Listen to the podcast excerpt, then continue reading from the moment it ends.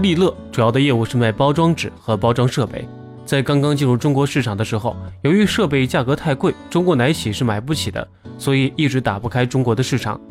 后来利乐想了一个办法，客户只要付百分之二十的款就可以安装设备，之后四年内只要每年订购一定量的利乐包装材料，就可以免交剩下的设备款。这就让利乐迅速占领了中国百分之九十以上的乳业包装市场。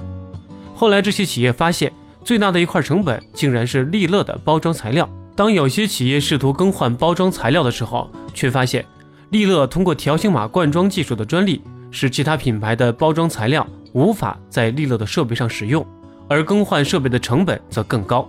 中国乳业企业只能继续使用利乐的包装材料，源源不断的为利乐创造利润。在商业模式上，一些微小的设计，尤其是针对企业瓶颈做的小设计，也能创造出巨大的价值。